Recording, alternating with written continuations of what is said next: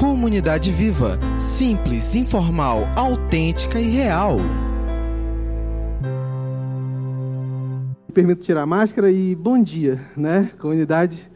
Essa pergunta de quem sou eu, ela é, ela é bem íntima, né? E ela é uma resposta que você só vai ter você e Deus. Mesmo que as outras pessoas ao seu redor digam quem é você, eu acho que elas nunca serão uma definição tão correta quanto a que Deus tem sobre nós. E, e hoje nós vamos falar sobre um assunto chamado maturidade. E pode até não parecer com o tema, né? Porque macaco velho não pula em galho seco. Mas a minha sogra ama usar esse termo. Eu sou macaca velha, isso que, eu sou, né? Eu tenho experiência, eu sou macaca velha. Aí eu fui atrás do jargão completo. Eu nem sabia que era macaco velho não pula em galho seco. Eu sempre ouvia só o jargão pela metade. E a gente se dá conta do quanto a maturidade ela faz diferença. Porque eu fiquei pensando, cara, se o macaco pula num galho seco, ele cai, ele, se, ele vai se esborrachar todinho lá embaixo. E faz toda a diferença quando a gente pensa em maturidade espiritual. Tem muitos erros que nós cometemos porque nós pulamos em galhos secos, tá bom? Então, deixa eu me apresentar, eu me chamo Gedrian, tá bom? Para quem não me conhece, eu normalmente estou com as crianças, tá? Mas não estou com as crianças porque tem uma equipe enorme. Então, eu estou ali mais como um suporte de muitos professores e pessoas dedicadas às nossas crianças, tá bom? Então, nós temos uma equipe tanto para babies, kids, juniores, é, Link, que são nossos adolescentes, mas eu tenho o grato prazer de estar servindo com crianças, tá bom? Então, se você não me conhece, é porque você talvez não tenha filho. Mas quando, quem tem filho já sabe que é o tio Gedrian, porque é ele que fica nessa área, tá? Então, prazer, meu nome é Gedrian, e primeiro a gente está muito bem, é, como posso dizer assim, receptivo. Gente, nós gostamos de ter você aqui. Se você está pela primeira vez, seja bem-vindo, tá? Diferente do que você talvez costuma ver, não é um sermão. Nós vamos ter um bate-papo bem legal, e o nosso manual de vida, que é a Bíblia, vai estar nesse contexto para a gente entender qual é a vontade de Deus para nós. E se você está em casa também, entenda que esse é o bate-papo e quando a gente está em casa é até um pouquinho diferente, porque normalmente a gente quer ouvir a palestra fazendo milhares de coisas ao mesmo tempo. A gente vai lavar a louça, a gente vai tomar um café, vai conversar com não sei quem, manda mensagem, tarará. Aí a mensagem ela se torna secundária. Então, se você está em casa, segura um pouquinho, que eu não vou, eu não vou demorar. Até para quem está aqui, eu vou tentar ser direto, para sermos o mais objetivos possíveis, porque mesmo que eu tenha dito antes que você está com criança, pode deixar ela ficar livre, o pai nunca fica livre, né? Porque você fica olhando assim, cara, não, ele. Pô, meu filho já está no teto ali, mano, subindo. Então, adianta aí, mano, pelo amor de Deus. Então, eu vou tentar ser objetivo e claro na nossa conversa, tá bom? Aí a Sara vai estar tá me ajudando, ela vai estar tá sendo minha parceira de projeção, né? Vamos estar tá junto nessa. E um primeiro ponto que a gente tem que falar sobre maturidade é que normalmente os maiores erros da nossa vida são por conta de erros que nós mesmos cometemos por falta de maturidade. Normalmente a gente quer culpar terceiros e tudo mais, mas não, somos nós. Se você parar e raciocinar agora, lembrar de um erro que você cometeu na sua vida, algo que lhe marcou, você vai com certeza encontrar a raiz dele em você. Você tomou aquela decisão, você fez aquela escolha. Normalmente, quando você é recém-casado, você comete algumas barbaridades de, é, em vários setores da sua vida. Eu e minha esposa cometemos um erro bárbaro no setor financeiro. Porque a gente trabalhava na mesma função, ganhava o mesmo salário, juntávamos tudo, e aí no início, do... a gente não tinha criança, top, né? Assim, olhando pelo lado financeiro, não pelo lado familiar, tá, tenha filhos, é legal. É, porque depois você, ah, o cara falou para não ter filha, top, top. Não. É legal pela parte financeira, tá? Você tem um, você, né, os dois em casa, você chega no final do mês, você trava o cinto, beleza, mas com criança não. Você tem que ter algo lá para manter eles bem. E aí a gente cometeu um erro grave financeiro, que é o quê? A gente pegou toda a grana do mês, pegamos e falamos, bora curtir? Bora curtir. A gente foi, foi comer fora, foi assistir filme, foi não sei o quê, a gente gastou toda a grana do mês. Aí quando chegou aquela hora do, das compras do supermercado, o nosso tradicional rancho, a gente teve a ideia genial de vamos comprar uma caixa de stick de frango, vem 60 unidades, dá 30. 30 dias. Pô, vamos almoçar todo dia stick. Top! Sai barato, sai legal. Vamos lá. 15 anos depois eu não suporto o cheiro daquele negócio. Não estou brincando. Ela também não. Se a gente sentir o cheiro daquele negócio, a gente enjoa. Porque a gente passou o mês todinho comendo aquilo, porque a decisão genial, né? Não, não, bora assistir mais um filme, bora comer não sei o quê, né? E aí o resto do mês a gente come só isso. Péssima decisão. por imaturidade. Aí quando tu pega um casal que já tem o quê? Uns 30 anos de casado, cara, a primeira coisa que ele faz é separar a grana do alimentação, contas, diversão. Nossa, a gente pegou assim, diversão, alimentação e por imaturidade. E todos nós temos alguma situação de maturidade que nós mesmos cometemos. Mas a diferença na maturidade é que nós decidimos continuar naquele caminho ou mudar para um outro. Um próximo slide, por favor. Olha aí, ó. O nosso manual de vida, ele nos incentiva à maturidade. E eu quero ler com vocês algumas passagens que a gente separou. Pode colocar mais um, por favor, Sara. Vou até vir aqui para o lado para a gente poder ler juntos. Nós separamos uma passagem em 2 Coríntios. Se não, eu leio aqui. Se pegou aí, eu leio aqui. Foi? Olha aí, ó. Eu vou adiantando aqui. Você tem lá 2 Coríntios. Vamos lá, a conversa ela tem que ser bíblica, tá? Ela tem que ter uma raiz. 2 Coríntios 12. Ah, tá aqui já. Ou, oh, 2 Coríntios 13, o 11 e o 12 dizem assim: Quanto ao mais, irmãos, a Deus. Isso aqui era o final de carta, tá? Então, Paulo estava dando suas, seu tchauzinho ali e. Procurem aperfeiçoar-se, consolem-se uns aos outros, tenham o mesmo modo de pensar, vivam em paz, e o Deus de amor e de paz estará com vocês. Saúdem uns aos outros com um beijo santo. Todos os santos mandam saudações. A graça do Senhor Jesus Cristo e o amor de Deus e a comunhão do Espírito Santo estejam com todos vocês. Um, um, ponto aqui. Qual foi essa versão que a gente leu? NVT? Nossa, tudo bem. É, eu lembro de ter lido ela, é, maturidade. Tá? Um primeiro aspecto era maturidade. E olha o que diz em Hebreus 6, 1. Por isso, deixando os princípios elementares da doutrina de Cristo, avancemos para o que é perfeito, não lançando de novo a base do arrependimento, de obras mortas e da fé em Deus, o ensino de batismos e da imposição de mãos, da ressurreição dos mortos e do juízo eterno. Espera aí rapidinho, eu vou, eu vou ler aqui que eu acho que ela está um pouquinho diferente. Segura aí rapidão, que isso aqui é, é bem legal a gente pegar essa diferença. Olha aí, ó. Portanto, deixamos de lado o ensino básicos, ensinos básicos, olha lá, o que ele chama de básico. Ensinos básicos a respeito de Cristo e sigamos à frente, alcançando a maturidade em nosso entendimento. Olha o que o manual de vida diz. Certamente não precisamos lançar novamente os alicerces, ou seja, o arrependimento das obras mortas, a fé em Deus, o batismo, a imposição de mãos, a ressurreição dos mortos e o julgamento eterno. Olha o que ele chama de básico para a sua época, o apóstolo Paulo. Deixa eu fazer uma pergunta assim, teológica bem simples. Vocês sabem que vocês vão ressuscitar no último dia, né? Sabiam? Sabiam? Vocês têm noção como é que vai ser essa ressurreição? Uma ideia básica, básica, básica. Não. Pois é, o nosso manual ensina. Apóstolo Paulo falava que isso era o básico da época dele. Tá? Ah, você entender a ressurreição dos mortos é coisa de beber na fé. Tá ligado no nível? É, a gente vai ressuscitar, brother. Já fica ligado nisso daí. Ele ficou assim, o quê?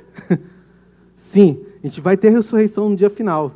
E todos. Só que uns para um julgamento que estão no livro da vida, que não vão passar por esse julgamento, e outros que vão pagar por seus atos, porque o pecado, o salário do pecado é a morte. Tá? Então, observe o que ele chamava de maturidade espiritual antes, que hoje nós não temos. E nós não temos, e vou ser muito franco, nós não temos porque nós não queremos, porque nós não corremos atrás. O entendimento da Bíblia e do manual de vida hoje é muito simples, tá? Antes a gente falava assim, ah, mas ela é complicada, tal. Lógico, tu pegava uma RC lá, uma versão linguagem coloquial barroca lá de 1900 e bolinha, mano. Aí não dá para entender. Hoje tu tem até a linguagem de hoje que o cara não fala nem irmãos, é manos. Bicho, tá fácil. Nós que não corremos atrás de entendimento. E para ser franco, nós não dedicamos o tempo necessário para crescermos de forma madura na fé.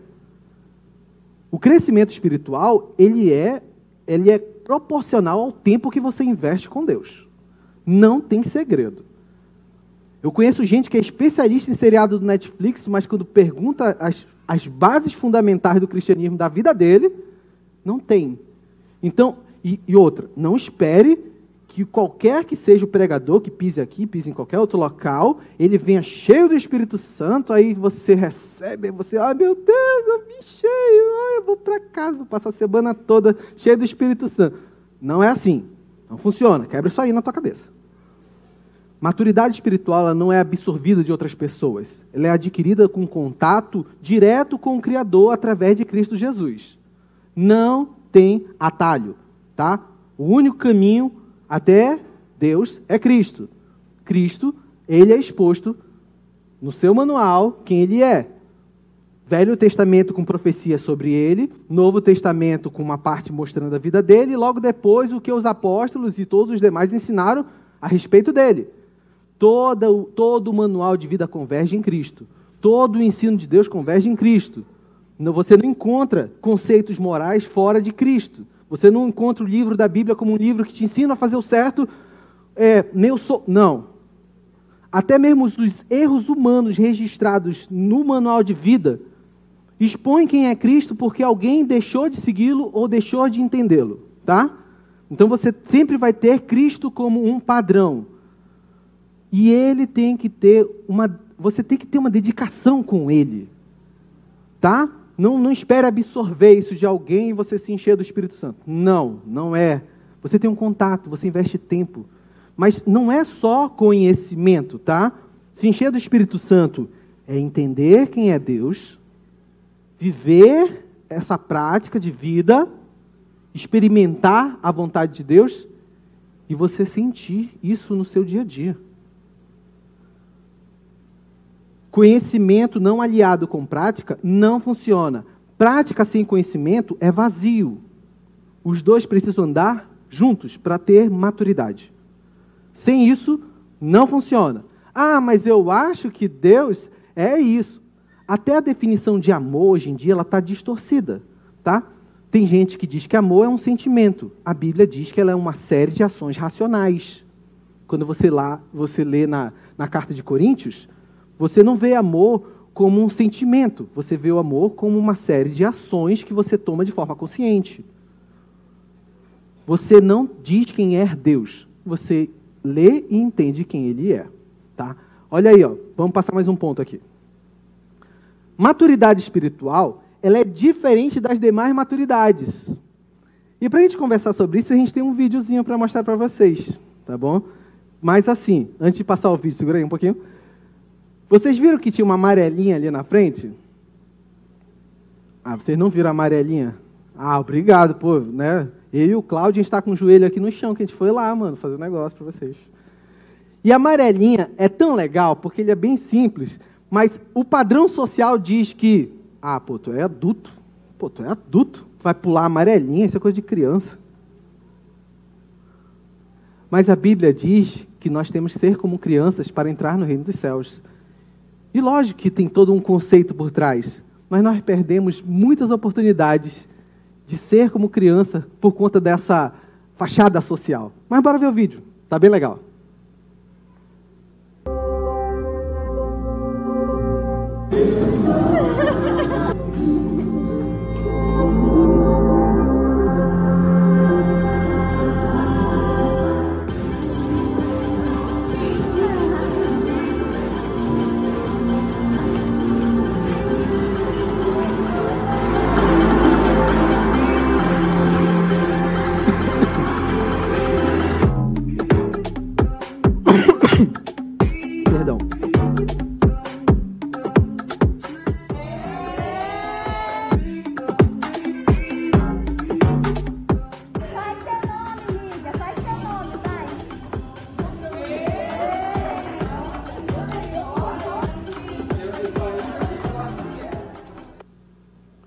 Muito legal. Parabéns a você que entrou já pulando ali amarelinha. E não tem esse padrão social que é imposto. Você se divertiu, você aproveitou uma brincadeira talvez da sua infância, e talvez os meninos que não pularam, porque eles nunca viram isso, tá? Acontece. Mas eu quero falar sobre maturidade espiritual, continuar, né? Porque a gente já está aqui, eu vou ponto a ponto para a gente chegar até onde eu acho que Deus quer que a gente chegue, tá bom? Maturidade biológica, ela vem com o tempo em meio e o meio em que vivemos. Entendam, eu tenho que mostrar as outras maturidades para você entender que a espiritual é diferente, tá? Porque normalmente a gente acha que a maturidade espiritual é parecida com a biológica, que a gente vai estando, vivendo e o meio onde nós estamos vai nos fazendo crescer. Não. Você pode ter anos aqui dentro, ou anos da sua família, ela cresceu num lar cristão, teve bons conceitos, o teu pai era um santo dentro de casa, tua mãe brilhava no escuro de tanta santidade e tal. Não interessa. Tá? Isso aí não vai fazer diferença. O que faz diferença é o tempo que você convive com Deus. Porque maturidade biológica, você cresce, se adapta, tá? Você vai crescendo, ficando mais velho, ficando, você vai desenvolvendo, você consegue andar, né? Eu lembro de você quando você não andava, tá bom? Mas ela é minha amiga. E aí, eles vão aprendendo a andar, correr, a falar, a gritar, a querer ter direitos, a querer ter, né? Eles nunca querem deveres, mas direitos eles querem todos, né? Mas assim, você vai crescendo e vai adquirindo é, maturidades biológicas. E ela vem com o tempo. E o meio? Porque o meio, porque você sabe que a parte é, biológica ela vai se adaptando, tá bom? Tem pessoas que resistem mais ao calor, outras mais ao frio, e tem outros aspectos genéticos que a gente poderia conversar numa próxima. Mas vamos lá. Maturidade financeira, ela vem com conhecimento e disciplina. Isso aqui é muito legal, tá? Porque Conhecimento sem disciplina na parte financeira não vale de nada. Ah, eu sei montar uma planilha linda. Ah, eu sei, eu sei se eu, o meu investimento ele volta, gera um fluxo aqui, não sei o quê. Aí tu vai lá na primeira noitada com os amigos, tu gasta todo o dinheiro. Valeu de nada, tá? Todo o teu conhecimento sem disciplina na parte financeira não vale. E também disciplina sem o conhecimento também você não faz nada. Mas elas precisam ser aliadas, tá? Eu estou simplificando muito, tá? A galera assim da parte financeira está olhando. É, tá. Tá. Por hoje deixa.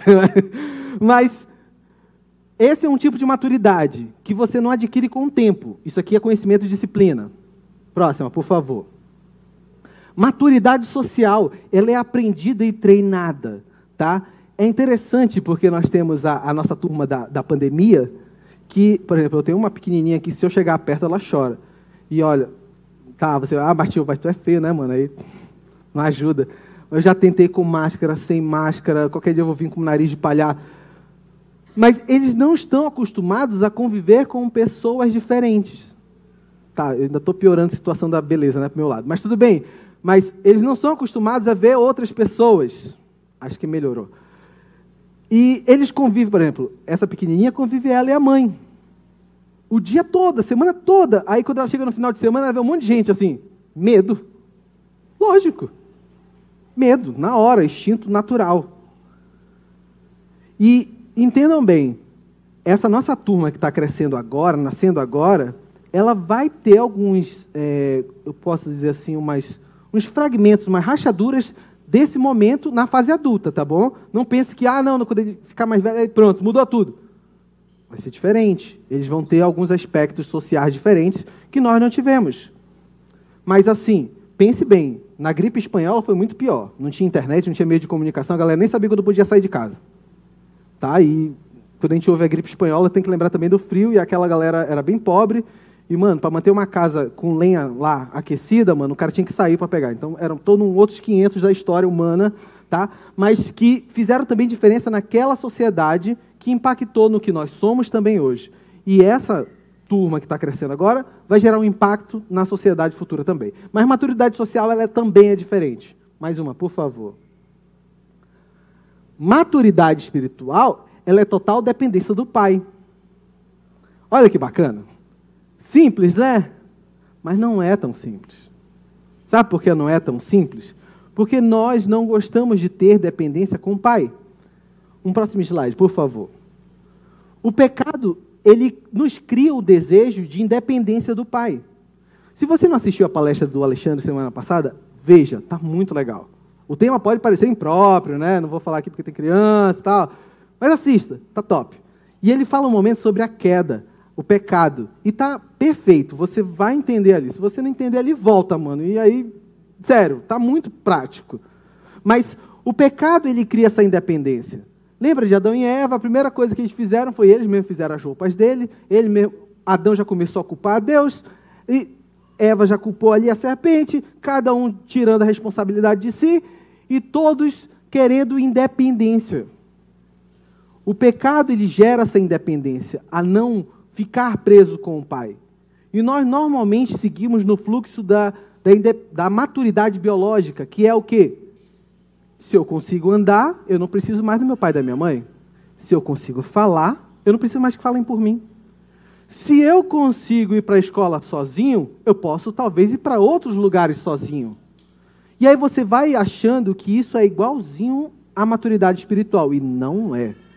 Quanto mais você conhece a Deus, mais você fica dependente dele e menos independente. É por isso que a Bíblia fala que aqueles que vão entrar no reino dos céus vão ficar parecidos com crianças. É dependência com o pai. Uma criança, o bebezinho, pô, eu amo aquela fase quando a gente põe assim, deitadinho, põe o travesseiro do lado, aí a gente vai tomar uma água, volta, ele está lá. Amo, amo, amo, amo, amo aquela fase, mano. Tu tem um bebê desse tamanho, me chama, eu amo essa parada. Porque tem uma fase que tu coloca lá, tu virou de costas, eita, sumiu. Sério, aí tu olha para cima, meu Deus, ele virou a cabeça 360 graus. É isso, mano. Tem uma fase que o moleque ele vira sei lá, o Homem-Aranha misturado com os filmes de terror, assim, mas funciona. É parte, porque ele quer ser independente. A maturidade biológica, ela faz isso. A maturidade espiritual, ela regride. Tudo que você faz, você se torna dependente de Deus. Orai sem cessar, já leram? Aquele que me ama é o que obedece meus mandamentos. Dependência. Você não faz nada sem consultar a Deus. E você não faz nada que desobedeça a Deus. Isso é dependência e crescimento espiritual. Não, é o inverso. Você não está crescendo com Deus e, ah, eu consigo sair sem orar. Não. Pô, acho que aqui essa passagem está, né, vou interpretar como Deus queria, né? Vou fazer do jeitinho certo. Não inventa. Obedece. Ora. E seja uma luz onde você estiver mostrando Cristo com a sua vida. Isso é maturidade. Tá? Não vou inverter as coisas nem tirar do contexto, pelo amor de Deus. O pecado ele gera isso. Você quer fazer as coisas sozinho, você quer fazer as coisas do seu jeito, você acha que está dando certo. Você, você coloca situações, você muda a educação familiar, você muda o seu comportamento. Você, o pecado ele quer gerar independências. Não siga por esse fluxo do pecado. Eu não vou abranger tanto aqui, mas deu para entender, não deu? Ah, então show, show, show. Vamos para um próximo, por favor. Somente através de Cristo nós temos a ligação e a dependência novamente com o Pai. Por que isso aqui é importante? Porque você não tem outros meios de criar uma dependência com Deus a não ser através de Cristo. Não é atos, não é ações, não é uma penitência diária, não é você todo dia estar tá doando algo. Pode parecer óbvio, mas normalmente quando a gente está em Cristo, a gente acha que é o nosso comportamento que vai estar tá gerando. Não, o seu comportamento ele é um fruto do que você acredita. Você crê, aí o seu ato é parecido com o que você crê, tá? A sua fé gera obras. Não o inverso. Tá? Não funciona o inverso. O inverso cria uma máscara social, mas não cria uma ação real. Você tem que estar ligado em Cristo. Não tem outro jeito, tá? Só assim nós temos uma ligação direta com o Pai. Isso aqui é dedicação de tempo, é, é, disciplina. Isso aqui é você parar de achar que você sabe fazer as coisas da sua maneira. Você largar os seus conceitos humanos e aceitar os conceitos de Cristo, por mais absurdos que sejam.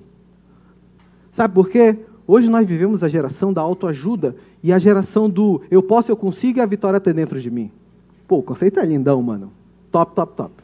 Poxa, a vitória está dentro de mim, que lindo. Mas, quando você começa a pegar esses conceitos, você vai tirando Cristo do lugar porque Ele é o seu único Senhor e Redentor, o único que faz sua ligação com Deus e o único que consegue transformar a sua vida. Então a vitória não está dentro de você. A vitória está em Cristo. E Ele lhe proporciona essa vitória quando Ele quer e se for para a sua maturidade espiritual. Porque muitas das derrotas que nós passamos na vida fazem parte do nosso crescimento, tá? Nós não aprendemos só é, com os momentos gostosos e prazerosos, tá? Se você pegar muitas das situações, elas lhe geraram maturidade, porque você não cometeu mais aquele erro de novo, porque você sofreu na pele.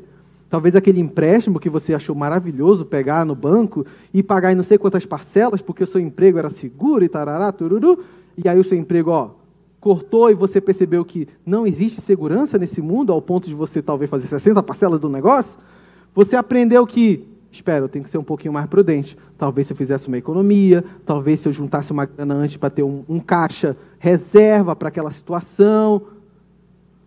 Talvez no seu casamento você pense assim: ah, eu não posso talvez falar tudo que eu quero, às vezes eu tenho que filtrar, eu tenho que ser mais amoroso com o meu cônjuge. Talvez com meus filhos, eu não posso ser esse cara explosivo. Eu tenho que ser mais centrado, eu tenho que orar um pouquinho, talvez eu tenha que gritar lá no meu travesseiro, né, com raiva, e Deus me alivia pelo amor do Senhor, me ajuda. Aí vai lá com seu filho e disciplina com amor, talvez dando um castigo de 10 minutos, 5 minutos, não sei. Você tem a sua, sua rotina em casa que você vê que vai passar amor, tá? E disciplina também é um outro assunto, porque ela é meio distorcida, tá? E aí não vou entrar agora, mas entendam, só o exemplo. Cristo é a vitória. Ele é a ligação da maturidade. Esquece os teus conceitos. Porque quando a gente lê Cristo falando bem assim, se alguém te der uma tapa de um lado, dê a outra, o conceito é diferente dos livros best-sellers que estão vendendo por aí na Amazon, por exemplo. Os livros de best-seller lá é tudo que você consegue, você pode, não deixa ninguém pisar em você, você, não, você olha, a vitória está em ti, olha, se alguém tomar de você, vai lá e tome dele, você tem... Cuidado. Esse sempre foi o padrão do... Assim, o crentez mais antigo usava o padrão do mundo. Era bonito, era legal, era prático, mas depois virou uma confusão do que é mundo, que não é, porque a gente vive nele, né? Mas esse é o padrão que é imposto pela sociedade e não é de Deus, tá? O padrão lá que está escrito é se alguém pegar a tua túnica, tu dá a capa. Sabe o que isso quer dizer? Se tu emprestou algo para alguém, ou se alguém pegou algo teu... Ah, agora pense comigo, rapidão. Se alguém entrar na tua casa, roubar as coisas, e tu pegar esse ladrão, qual é o pensamento humano racional imediato? Vou bater nele, esse cara vai sofrer, Vou chamar a polícia, eu quero ver esse cara apodrecendo lá. Uma vez eu vi um, uma reportagem de uma senhora que o filho dela foi assassinado e ela ficou de frente com o assassino. Ela conseguiu ter, para mim, foi uma das ações mais maduras. Aquela mulher falou bem assim: Eu te perdoo. Não vai trazer meu filho de volta, mas eu te perdoo. Na moral, mano, eu não sei se eu teria essa ação. Eu estou orando e querendo que Deus construa isso em mim. Eu não quero que ele leve nenhum dos meus filhos, é lógico. Mas observe que o conceito cristão oferecido em Cristo é esse aí, tá? Não pense que você, alguém vai pisar no teu pé, Jesus fala, pisa no dele. Não foi isso, tá? E você não lê nenhuma passagem de Jesus Cristo mandando você, ataca, usa a arma, não foi isso. Tá bom?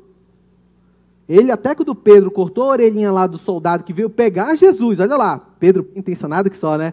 Não, Jesus, deixa comigo. Pá, cortaram a tua orelha, eu vou lá.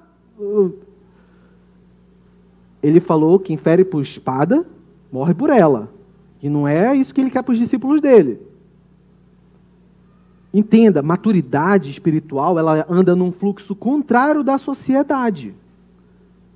E você vai ser bombardeado todo dia com conceitos sociais que são normais. E você tem que estar todo dia em Cristo, se amadurecendo, para não ir por esse caminho achando que é legal. Vamos mais um slide, por favor. Contudo, o ruído da imaturidade ainda está aqui em nós que conhecemos a é, conhecemos, eu que escrevi errado. Os que conhecem a Cristo, mas tudo bem. Mesmo eu e você, caminhando com Cristo, entenda que nós vamos ter passos em falsos, tá? Nós vamos errar. E não, não crie essa cisma de que você errou, Ah, Deus, eu estou todo errado, eu não presto. Peraí, a gente já não prestava antes, tá bom? Então não é porque você errou que você não presta. Você não presta por nascimento mesmo, sabe? Pecado original. Cristo é redentor, tá? Nesse caminho de maturidade você vai errar. E você vai errar para o resto da sua vida. Lembra de Moisés? Cara, Moisés para mim é o cara extraordinário da maturidade. O cara ele andou com o povo no deserto por 40 anos. Ele aturou uma galera chata pra dedéu. Na moral, ontem eu estava até falando com a minha esposa, que ela falou assim, ai, graças a Deus que a gente tem pão. Mas eu tô tão enjoada de pão, às vezes. Aí eu falei, nossa, amor, relaxa. Se a galera do deserto lá ficava enjoada de maná, mano, que vinha do céu, Deus mandava para eles. Eles não precisavam nem comprar, nem sair no sol quente para comprar, e reclamavam. Pô, a gente que compra o pão tá, tá de boa ainda. Mas lógico, não, não murmurem, tá? Mas Moisés aguentou essa moçada todinha, aí chegou no final da vida dele, viu a terra prometida, Deus mandou tocar na pedra, ele deu uma pancada enorme, aí Deus falou, então tu só vai olhar, não vai entrar. Eu fiquei assim, pô, cara, que punição. Tu é doido, ele aguentou essa galera, não tinha um saldo não ali? Né? Não tinha um saldo assim, olha, não, Pô, tu só ficou com raiva um momento, tá ligado? Tu tem um saldo aí de 40 anos de gente chata enchendo a tua paciência, mano. Vai poder entrar. E não. Mesmo Moisés, ele teve um momento de maturidade. Mas sabe qual é o precioso? Que existe perdão em Cristo. Você está caminhando, você tem um erro, converse com Cristo. A primeira a carta de João, ela fala que ele está lá sempre disposto a nos ouvir, a nos perdoar. Ele é um advogado junto ao Pai. Não pense que se você errou, acabou. Não.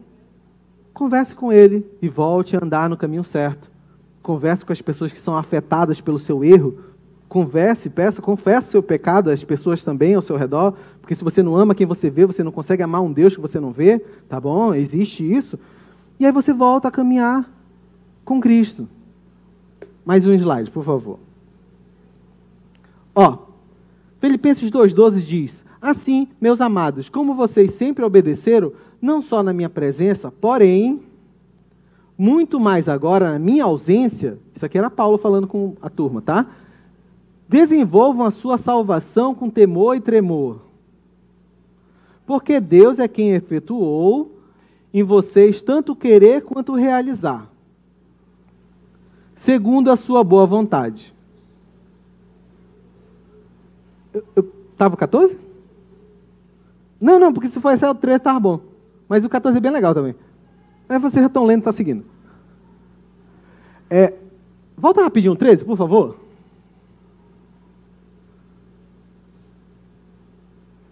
Tá, porque Deus é quem efetua em vocês tanto querer quanto realizar. Vira a parte do exercitem a sua salvação. É, muita gente confunde como se a salvação fosse uma construção. Não é isso, tá? Se você tem dúvidas sobre essa salvação, se perde ou não, eu acho que não era essa a conversa, mas eu já quero te adiantar que não. Mas de todo jeito é um ponto tão pessoal que só você e Deus sabe se você crê realmente, tá? Na salvação em Cristo, que é difícil analisar pelo outro, tá? Então não façam isso, não funciona. Mas ele fala: exercitem a sua salvação. Quando ele fala isso, ele não está falando de construir a salvação. Não, a salvação foi dada na cruz. Mas ele fala exercitar porque nós temos que todo dia estar num exercício prático de ser como Cristo. Exercício prático. É bem interessante lembrar de exercício, porque assim, todo mundo já teve uma vida escolar. É obrigado pelo MEC todo mundo estudar, e aí o pai que não põe o moleque para estudar também, ele vai em cana, né? Então é obrigado, todo mundo passou. Ótimo, show. Você fazia muito exercício de coisas que você já sabia. Não é verdade? Ou estou errado? O professor gosta de passar exercício de coisas que você já sabe, mano. Faz parte, os professores estão me olhando. Fala mal da gente, fala. Mas não, não vou falar mal não. É bom, é bom. Você passa exercício de algo e, a, e o aluno pensa assim, mas eu já sei para que, é que eu estou fazendo. Porque o exercício leva aquele conhecimento ficar enraizado em você. se você somente entender e nunca mais usar aquele conhecimento, ele vai se perder. Ele não vai criar uma, uma conexão no seu cérebro ao ponto de que você relacionar aquele conhecimento com uma prática contínua da sua vida. Por isso que ninguém lembra de Bhaskara. Na moral, se você lembra de Bhaskara você usou Bhaskara quando você entrou aqui no. Ah, não, eu usei, olha, usei a fórmula de Bhaskara. Top. Não, parabéns para você, você é um gênio. Porque ninguém usa aquele negócio. Por quê? Porque ele não é exercitado. A não ser que você vá para uma área de engenharia bem prática que onde usa aquilo. Usa? Engenharia usa aquele negócio? Usa não, né? É, então, esquece, não sei, alguma área usa. Não sei qual, mas usa. É, né? Não usa aquele negócio. Sempre quem estuda aquilo, mano. Tinha que rever aquilo ali. Na moral. Ó, você não usa, você perde. Mas muitos do, dos ensinos que você tem ali na sua primeira, segunda, terceira série te acompanham para o resto da vida. E você precisa que aquele conhecimento esteja enraizado em você, ele esteja associado na sua cabeça. Exercício é o que faz um entendimento virar uma prática comum. Você sabe que 2 mais 2 é igual a 4 porque você estudou uma tabuada, mano. E a tabuada era uma repetição e uma prática. A palmatória era top. Sabe por quê? Na minha época a gente brincava assim. Um, um aluno batia no outro, mas não pode fazer isso não, hein? Mas sabe por que era top? Porque a gente ficava assim, mano, eu vou estudar pra caramba. Vou apanhar de ninguém, ninguém, ninguém, ninguém, ninguém, ninguém, ninguém. ninguém. Mas quando chegar a minha vez... Mas é, eu não vou falar isso porque não é próprio nossos meninos aqui. Mas eu brincava de tabuada com palmatória. Mas era muito tempo, eu não uso isso aí, pelo, pelo amor de Deus. Mas o exercício, ele leva a uma consciência prática, porque você cria conexões. Se você tem a salvação em Cristo e você não faz uma conexão prática disso, não passa de ensino. E pessoal, ensino e conhecimento para Deus não conta muito não, na moral. Se você só conhece quem é Deus, mas você não pratica, mano, sério, vai fazer outra coisa na tua vida. Sério que você pega horas para ler a Bíblia e não põe em prática? Ah, não, mano, vai assistir sério no Netflix mesmo que é mais legal. Não sei, vai assistir filme, vai sair com os amigos, mas ler a Bíblia só por ler e chega na hora do vamos ver, tu faz do teu jeito, ah, tu perdeu tempo. Sério. Se tem esse ruído do ler para fazer, ah, nem lê. Mas se você quer ler, faz o seguinte: leia pequenos trechos e exercita. Olha, Jesus, ele era caridoso. Ok. Você lê uma história onde Jesus mostra caridade, você entende o que é o conceito de caridade certo, não o que está exposto por aí, e você vai lá e exercita. Fim. Simples e prático. Não é você ler, eu vou pegar a tarde toda e vou ler todos os livros da Bíblia. Agora eu estou maduro. Não. Lê um pouco, sai ali do teu quarto, tu vê a zona de guerra dos teus filhos ali, aí tu pensa, é Espírito Santo, agora é contigo. Exercita, exercita, tá? Pequenos passos. É assim que vem a maturidade espiritual. Para você ter conceitos maiores, você tem que entender os menores. Tá? Mais um, por favor. Ah, volta lá, volta lá, volta lá. Não falei aqui, perdão. Nos falta exercitar a nossa salvação. Ah, eu já tinha falado, eu que não percebi. Por favor, mais um. O resultado do exercício deve ser o padrão que Jesus mencionou. E aqui eu vou ler uma série de passagens. Agora a gente. Ó, não tem. É, como posso dizer assim? uma palestra cristã sem Bíblia. Ela sem Bíblia ou sem manual de vida, ela é coach. Maximamente isso. Tá? E é positivo? É legal, maneiro, mas não é Bíblia, tá? E você só se enche do Espírito Santo lendo, ouvindo e praticando. Então, por isso que eu enchi aqui para a gente rechear legal, tá?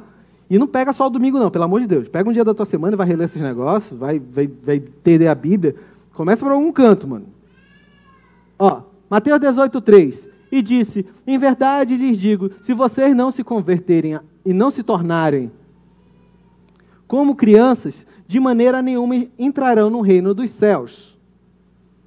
Portanto, aquele que se humilhar como esta criança, esse é o maior no reino dos céus. Lembra? Dependência com o pai. Treina isso. Não deixe o pecado achar que você é independente. Não acha que a maturidade biológica é parecida com a espiritual. De, eu estou muito tempo na igreja, já sei o que fazer. Não. Volta, dependência com o pai. Sempre, sempre, sempre, tá? É igual aquele filme do Benjamin Burton, tá? Você vai, ó, voltando a ser bebezinho, essa é a maturidade espiritual. Podia ter falado isso antes, mas tudo bem. Vamos lá, olha. E quem recebeu uma, uma criança tal como esta em meu nome, e a mim que recebe. Acho que a gente tem outra passagem agora, né? Vai me ajudando aí que eu não estou nem lendo meu roteiro aqui. Eu tenho a maior certeza que se você esquecer tudo que eu falar, mas levar o que a Bíblia está falando, você já ganhou tudo. Na moral. 2 Timóteo 2,15.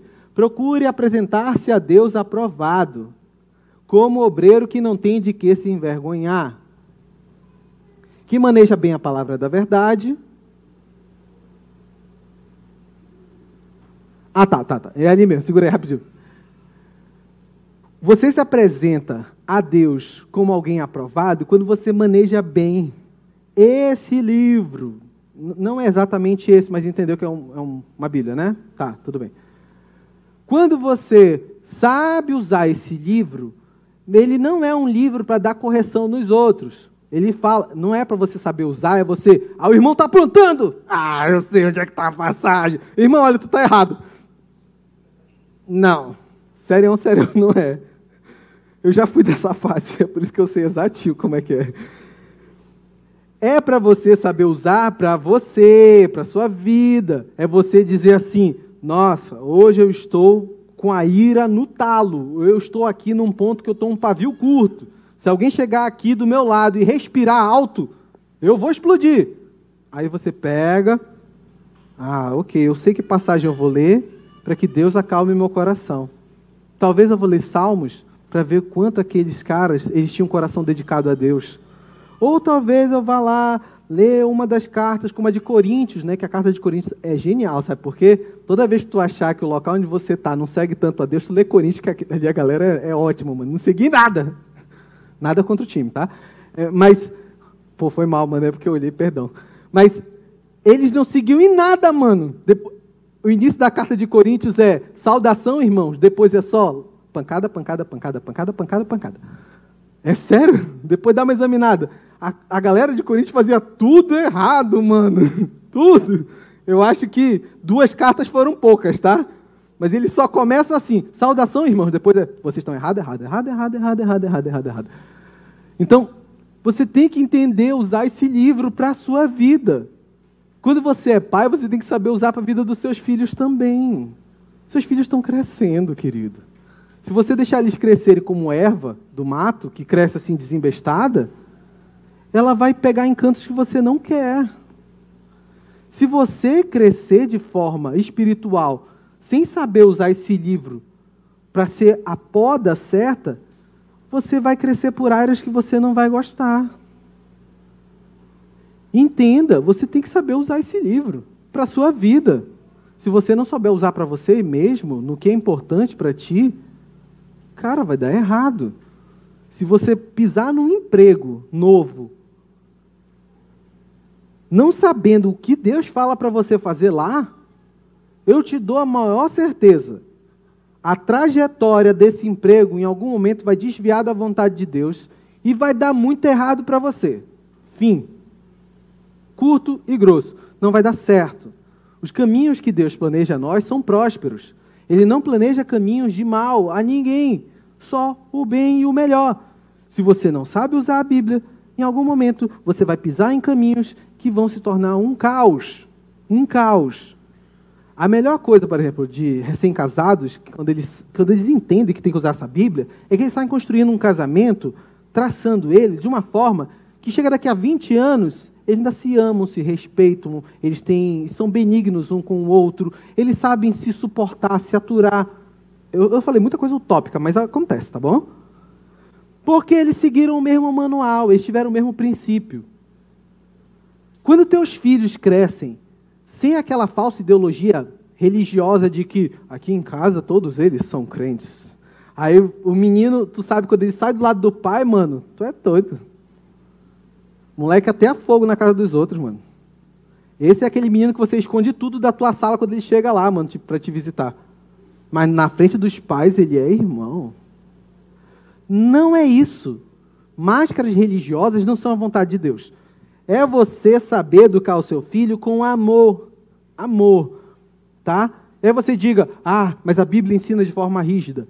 Ensinou porque uma galera aí social, religiosa, fez isso, tá? Porque a Bíblia está há, séculos, mano, dizendo bem assim: olha, pais, não irritem seus filhos, tá? Ouçam eles. É meio que assim, não cria essa pressão. Ouve, ama eles como Cristo amou. Aí pensa que ser pai religioso, ou cristão, é ser aquele pai rígido na régua e que nada. Não, isso aí é besteira social, tá? Não confunde o, qual é a vontade de Deus com um critério religioso comum. Tem muita coisa na, no critério religioso comum, na cartilha do, do irmão perfeito, que não tem nada a ver com o que Deus manda, tá? Esquece isso aqui, apaga, passa um pincelzão aqui, apaga tudo isso e reescreve com o que a Bíblia fala. Tá? Critérios e padrões religiosos corretos. A única religião em Deus é viúvas e órfãos serem mantidos pela igreja. É isso. Essa é a religião que está lá escrita. Tá? Qualquer outra que você vê é, é invenção humana. Algumas são legais, outras não, outras são péssimas, outras têm uma coisinha ali, mas é invenção humana. Tá? É diferente. Vamos lá para um próximo. É, próximo versículo. Efésios 5,18 diz: E não se embriaguem com o vinho, pois isso leva à devassidão. Mas deixe-se encher pelo espírito, do Espírito, falando entre vocês com salmos, hinos e cânticos espirituais cantando e louvando com coração ao Senhor. Tem mais um ou acabou? Tá, beleza, olha aí, ó. Isso é estar cheio do Espírito Santo que nós lemos, tá? Não é um padrão social, não é você se vestir como crente, não é você se comportar como crente, não é você falar podei vos assentar como crente. Não é isso. Em se encher do Espírito Santo é você ter a sua mente tão cheia da vontade de Deus que você pensa cânticos, hinos, louvores, você pensa a vontade de Deus, você sabe o que Deus quer. A palavra de Deus vem como um start, um clique a cada situação. Ela vem de forma automática. Quem dirige sabe como é que é você estar tá dirigindo e você às vezes dizer assim: Eita, vim para o caminho do trabalho sem querer, mano. A rua é a outra que eu ia. Porque está tão automático que você já vai. É porque todo dia você faz aquilo. Todo dia, todo dia, todo dia, todo dia. Vira automático. Se a vontade de Deus não for um automático, treine mais. Você ainda pode se encher mais do Espírito Santo. Treine mais. Leia, treine. Tem que ser um exercício automático. Pisou no meu pé? Tudo bem, mano. Tá de boa, tá de boa, tá de boa. Perdão, perdão. Tá de boa. Tá perdoado, vai de boa. Tem que ser treinado, mano. Você bateu o seu dedinho na quina, a primeira palavra que sai da sua boca não é um palavrão, não é um xingamento, não é um. Treina. E sério, isso aqui é um negócio que eu tenho que treinar também. Quando eu bato meu dedo, eu falo, hum, não falo, ninguém fala comigo, ninguém fala comigo, ninguém fala comigo. Eu só me isolo, ainda tenho que melhorar. Você tem que ser uma pessoa cada vez melhor em Cristo. Você pensa como Jesus seria se batesse o dedinho. Sei que na hora que você está, tá nem aí, mano, tá doendo. Mas treina, exercita, tá bom? Não, não crie o seu relacionamento com Deus como uma fachada religiosa. Quando você Não, pode deixar essa frase aí. Vai. Vai. Vai.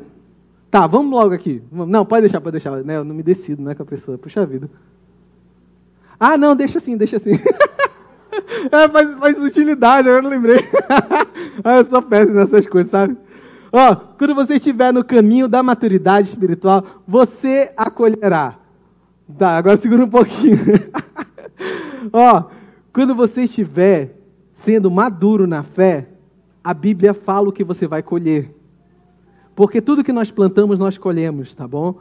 Não, não se enganem. Se você for uma pessoa madura na fé, você vai colher maturidade em Cristo. Se você for uma pessoa madura financeira, você vai ter rendimento, sua casa não vai ter falta. Se você for maduro no seu relacionamento, vai dar certo, vai funcionar. Se você for um pai, uma mãe madura, vai dar certo, seus filhos vão crescer bem a maturidade sempre dá resultados, tá bom? Ela nunca é em vão. Por isso que a gente está conversando aqui sobre maturidade espiritual. Não é porque é um tema bonito, é porque é necessário. E você não pode só ouvir e sair daqui. Tudo bem, foi muito legal, muito legal. Porque não foi nem tão legal assim. Tem palestrantes hoje que estão mais para stand-up do que para palestra, né? porque está mais comédia do que, do que a vontade de Deus. E tudo bem, é uma estratégia. Mas eu quero que você saia daqui com uma coisa. Eu preciso ter os frutos da maturidade espiritual com Deus. Não tem outro caminho, tá? E aí, olha o que diz a Bíblia, que são os frutos da maturidade. Gálatas 5, 22. Mas o fruto do Espírito é amor, alegria, paz, longanimidade, benignidade, bondade, fidelidade, mansidão, domínio próprio. Contra essas coisas não há lei. Olha que maneiro. Tu já tem tudo isso aqui? Todo esse conjunto? Está funcionando? Né? Chega nessa hora que a gente se. É, quem sou eu? Eu talvez não seja tudo isso, né? Mas você não pode desistir de caminhar nessa maturidade. Ela não é instantânea, cara. Maturidade espiritual não é um miojo, mano, que tu faz em três minutos. Maturidade espiritual é um negócio que tu vai seguir a vida toda. Toda. E quando chegar lá no final da vida, você ainda vai dizer: Eu ainda preciso aprender mais. E aí você vai ter a vida eterna com o Pai, que a gente não sabe como vai ser. Ele só diz que vai ser incrível e maravilhoso. Não, não deixem a maturidade ser um ponto para depois. Pegamos pouco no pé aqui como comunidade do fato de que você tem que estar tá exercitando, você tem que estar tá lendo. É, poxa, a gente não faz milhares de programas do venha ler a Bíblia na segunda até sexta, todo dia aqui. Não, mas a gente que ver a palavra. Que é um dia que o Wilson reserva, ele prepara um monte de parada maneira para você estudar a Bíblia junto com outras pessoas. Temos outros grupos que se reúnem para ler a Bíblia e tudo mais. Pessoal, você tem que ter um esforço. Não dá para você achar que o domingo é um recarga, um recarrega bateria e sai pela semana toda achando que o que a gente conversou aqui vai render. É um start, isso aqui é uma fagulha. Isso é um início. A chama só cresce quando você se alimenta em Cristo diariamente. E se você precisa de ajuda, recorra. Olha ao redor, todos aqui estão no mesmo princípio, querem ter um relacionamento com Deus. Se você vê enganado aqui do, eita, era isso que vim fazer aqui? Rapaz, olha, eu achei que era só o teatro mesmo, eu vim só aproveitar e esperar o almoço. Já entra no embalo, tá todo mundo aqui com um propósito: ter um relacionamento real com Cristo. Crescer e ter essa maturidade. Mas não aguarda só o domingo. Ah, mas porque tu não conhece a minha rotina? Tu não sabe como é que eu sou? Tal. Eu acordo 5 da manhã, vou dormir às quatro e meia todo dia. Eu tenho meia hora de sono que eu nem durmo bem porque eu estou pensando no dia seguinte. Poxa, Guedrian, tu não tem ideia como é que é a minha rotina. Estou vendo gente rindo porque está pensando, é, está aí mesmo. Cara, não é. É prioridades. Você investe nas prioridades. Os seus filhos são importantes para você? Você investe tempo neles. Na moral, mano, se você é aquele pai que para longe e buzina na frente da porta da escola, eu acho que teu filho não vale 10 minutos da tua vida. Assim, essa foi gratuita, né? Mas assim, o teu filho tem que valer você descer e ir lá buscá-lo. Mas, ok, voltando aqui para o assunto. é péssimo, não é isso? Mas, prioridades, você investe tempo no que é prioridade. Não adianta você dizer que quer ter um relacionamento com Deus e quer crescer em maturidade com Ele se você só vem no domingo aqui e você não sabe nem o que está escrito no início da capa da tua Bíblia. Não é isso. Vou até sentar aqui. O manual de vida. Ai, esse negócio de ficar em pé muito tempo é cansa, né? Manual de vida é leitura e prática. Você não vai ficar maduro, não importa a pessoa que vem aqui falar para você. Pode ser o melhor palestrante. A gente pode trazer o cara dos Estados Unidos, da China, da Índia, da Europa, mano, qualquer parte da Europa. Não, não é isso. Não é isso. Você pode ouvir a melhor palestra, melhor, melhor discurso. O cara tem uma hermenêutica, ele tem um, um modo teológico avançado. Não é isso. Sabe o que faz diferença? Você dedicar tempo com Deus, intencionalmente real não é ler por obrigação. Como a gente obriga filho quando ele não quer. Vai ler, vai, vai ler sim. Tu vai ler. Nossa, eu lembro meu tio, ele tinha uma sala do estudo. Não tinha um lápis lá dentro, tinha três cinturões na porta. Eu falava assim, nossa, que estudo legal.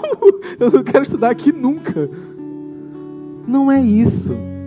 Você vai crescer com Deus quando você tiver intenção real de dizer assim: eu preciso amadurecer, eu preciso entender a minha fé, eu preciso entender quem é Cristo e viver. Você tem que cansar de cair no galho que quebra. Macaco velho não pula em galho seco. Você só vai parar de pular em galhos ruins quando você crescer com Cristo. Ficou claro, né? Não precisa ser as palavras mega emocionantes que vão tocar o seu coração para que você faça. Não. Sabe por quê? A parábola do semeador mostra que aquele que recebe com grande alegria, mas sem raízes, é aquele que cresce numa pedra. Que ela vem, até cresce, mas ela seca com o sol e não cria raízes e vai embora.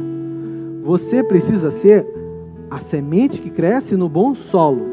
Tudo que conversamos precisa ser entendível, não bonito, entendível, compreensível e prático. Aí você coloca em prática na sua vida e amanhã você abre a sua Bíblia e diz: Deus, eu preciso aprender essa área na minha vida. Se você não sabe por onde começar, comece pelos Evangelhos. Aí você ah, vai ler as cartas do Novo Testamento. Pula um pouquinho o Apocalipse. Vai ler Salmos, Provérbios, Eclesiastes. Aí depois você, depois você lê Isaías. Aí você vai para o Apocalipse, que é muito maneiro quando você liga os dois. Crescimento espiritual. E se você não tem uma vida com, com Cristo hoje, não adianta pular etapas. Primeiro você se entrega a Ele, você rende a sua vida aos pés do Senhor e diz: Deus, eu não sou capaz de nada sozinho. Eu preciso de Cristo.